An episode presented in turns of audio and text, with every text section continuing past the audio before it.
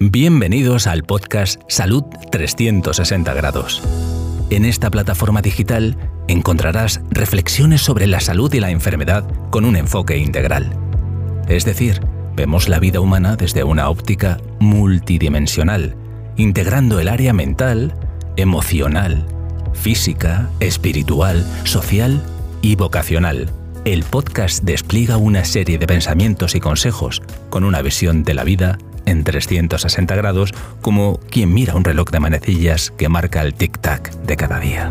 Dado que el nivel del estado de salud de una persona es extremadamente complejo, el doctor Solís nos ayuda a descubrir y corregir factores determinantes de la salud. Cada semana nos invita a oír pensamientos, reflexiones, temas de actualidad y entrevistas con el objetivo de mejorar la calidad de nuestra salud.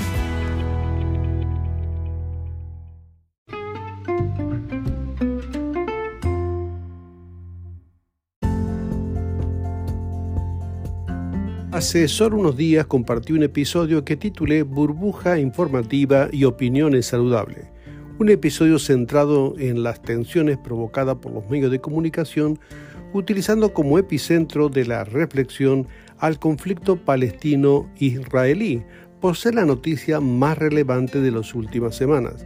Ahora quiero aplicar la misma reflexión a la creciente tensión en España a la investidura del próximo presidente previsto para los próximos días. Ruego que esta reflexión pueda contribuir a la convivencia pacífica y armónica, recuperar la sensatez y la cordura al ser ahora conscientes de la polarización y radicalización de las opiniones fomentando el odio y la violencia por las burbujas informativas. Recuperar el respeto de las mayorías sin imposición ideológica de las minorías es imprescindible para no ser arrastrados a la discordia y a la separación. Ahora la armonía de toda España depende de opiniones saludables que se puedan expresar libremente más allá de las paredes de las burbujas informativas construidas por los medios de comunicación. Tras esta breve introducción de actualización social, te invito a volver a oír el episodio grabado hace solo un par de semanas.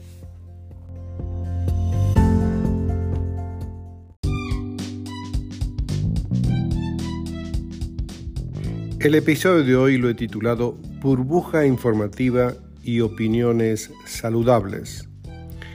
La opinión es la capacidad humana de juzgar o valorar de forma personal respecto de algo o de alguien. La libertad de opinión es un derecho fundamental que permite a las personas expresar sus ideas, creencias y perspectivas de manera individual y colectiva. En este sentido, la opinión es libre y está basada en la autonomía y la capacidad de pensar y formar juicios propios. Sin lugar a dudas que el poder construir y expresar pensamientos propios es uno de los regalos de mayor valor que puede contar una persona. Cuando la opinión se puede ejercer libremente sin coacción ni temor en el marco del respeto mutuo, se construyen comunidades sanas y pacíficas. Sin embargo, la opinión casi siempre está influenciada por diversos poderes y factores externos estos pueden incluir la educación recibida, las experiencias personales, las creencias culturales, la influencia de los medios de comunicación, la propaganda político-religiosa, la presión social y la manipulación de la información. Estos factores pueden moldear y sesgar o torcer la opinión de las personas, a veces sin que estos estas personas se den cuenta de que está sucediendo este fenómeno. Aquí un ejemplo bíblico de lo que estoy intentando decir. Registrado por Juan en un incidente en el sistema de seguridad y reprensión religiosa ah, en tiempo de Jesús. A Jesús se le buscaba por engañar al pueblo, porque era visto por las autoridades como un embustero o falso profeta. El Galileo no tenía la aprobación de los defensores de la fe en la capital y desde la cúpula se influía para que la gente tuviera una mala opinión del Nazareno según sus enseñanzas y férrea cultura religiosa. Impedían que la gente analizara y diferenciara por sí misma lo falso de lo verdadero. Aquí el fragmento escrito en el capítulo 7 de Juan. Los guardias vinieron a los principales sacerdotes y a los fariseos, entonces le preguntaron, ¿por qué no lo habéis traído? Se refiere que lo habían mandado para detener a Jesús. Los guardias respondieron, jamás hombre alguno ha hablado como este hombre. Entonces los fariseos le preguntaron, ¿también vosotros habéis sido engañados? ¿Acaso ha creído en él alguno de los gobernantes o de los fariseos?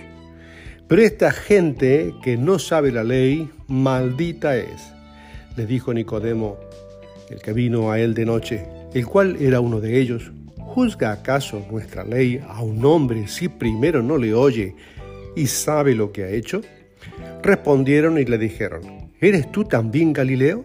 Escudriña y ve que de Galilea nunca se ha levantado un profeta. Aquí el punto de interés que quiero resaltar es que cuando una forma de pensar cultural ya está arraigada como una verdad absoluta, se perciben las opiniones de los diferentes como un peligro amenazante. No es una lucha por la verdad, sino por el dominio de las ideas preestablecidas en la cultura religiosa. El que piensa diferente es un ignorante y es más, está maldito. El texto nos hace notar que la única verdad estaría en las autoridades y gobernantes de turno. Según ellos veían, así lo comunicaban. La verdad no asentaba en la libre opinión del público, sino en los líderes de opinión. Mucho menos sería posible aceptar las ideas de un simple Galileo sin tradición profética, de modo que Jesús estaba desacreditado por el sitio geográfico de donde provenía solo por discriminación étnica. Aunque si hubiera ahondado, ellos mismos hubiesen estudiado un poco más la historia de Jesús, hubieran descubierto que su nacimiento había sido en Belén de Judea y que Galilea era su tierra donde él había crecido. Sus prejuicios étnicos no les permitió oír la opinión de Nicodemo un principal entre ellos, el que vino a hablar de noche con Jesús porque no había auténtico interés por oír y descubrir la verdad. Los guardias también estaban atónitos al oír a Jesús, sorprendidos por su elocuencia, y se les subestimó su opinión al valorar positivamente a Jesús. Aquí se nota, en este escrito, que Nicodemo ya había roto la burbuja informativa cultural y estaba dispuesto a descubrir la verdad. Ahora en este siglo de influencia en la opinión de la gente es un fenómeno potenciado y favorecido por Internet en donde se utilizan algoritmos generados por inteligencia artificial para recomendar e influir en los usuarios información que confirma y refuerza sus propias creencias y perspectiva de vida mientras se evita que reciban una información diferente. Esto se denomina burbuja informativa. Este fenómeno lo puedes comprobar tú mismo en tu terminal, sea tu teléfono móvil o tableta o el ordenador, y lo habrás notado que cuando mantienes una conversación o consultas sobre un tema o producto en particular, en los minutos siguientes te rodean de temas relacionados con tu consulta o palabras que más has repetido en la conversación, así como vídeos temáticos similares unos de otros. Quiero resaltar y destacar que en este reciente conflicto armado entre palestinos e israelíes se ha observado este fenómeno conocido como burbuja informativa. Esta burbuja favorece la tendencia de las personas a rodearse de información y opiniones que refuerzan sus propias creencias y perspectivas mientras ignoran o rechazan cualquier información que contradiga su punto de vista. Lo interesante es preguntarnos si realmente son los individuos los que escogen libremente la información o los medios de comunicación modulan los pensamientos de los usuarios a través de las pantallas. En el caso de la guerra palestina de Palestina e israelí, esta burbuja informativa se ha vuelto especialmente evidente debido a la polarización y a la intensidad emocional del conflicto. Tanto los israelíes como los palestinos tienen su propia narrativa y versiones de los eventos, y a menudo se aferran a ellas sin considerar perspectiva y alternativa alguna. Israel, por ejemplo, algunos medios de comunicación ah, tienden a enfocarse en los ataques con cohetes lanzados desde Gaza y en los intentos de Hamas de infiltrarse en el territorio de Israel. Estas historias generan miedo y justifican las acciones defensivas de Israel. Al mismo tiempo, los informes sobre la ocupación y los, um, cómo han afectado los derechos humanos de los palestinos a menudo se minimizan o se ignoran. Por otro lado, en Palestina, en gran parte del mundo árabe, los medios de comunicación se centran en la ocupación israelí, los asentamientos ilegales y la violencia ejercida por la Fuerza de Seguridad israelí. Estas historias generan indignación y solidaridad en la causa de Palestina alrededor del mundo.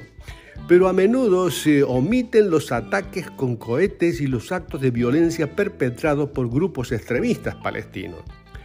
La burbuja informativa se ve agravada por el uso de las redes sociales y donde las personas siguen, comparten y difunden contenido que se alinea con sus propias opiniones y creencias. Esto crea una especie de cámara de resonancia mediática que amplifica las ideas preferentes, donde las personas solo interactúan con aquellas que comparten sus mismos puntos de vista y se refuerzan mutuamente en su perspectiva. De modo que el cerebro construye ideas siempre con los mismos ingredientes. Es como pintar los acontecimientos con el mismo color ideológico. Se pierde la capacidad de juicio y la aplicación de criterio analítico personal. Un secuestro de la mente en un territorio monocultural ideológico. Se empobrece la expansión del pensamiento libre y se anula la capacidad de oír activamente. Se mata el diálogo abierto para construir búnkeres mentales defensivos y romper así los posibles puentes de acercamiento con lo que se verían las cosas de otro modo. Así que no importa la verdad, sino el triunfo de la tribu ideológica a la que cada grupo pertenece.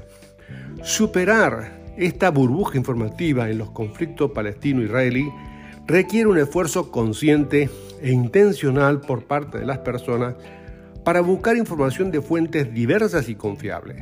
También implica estar dispuesto a escuchar activamente y considerar perspectivas diferentes, incluso si desafían nuestras propias creencias.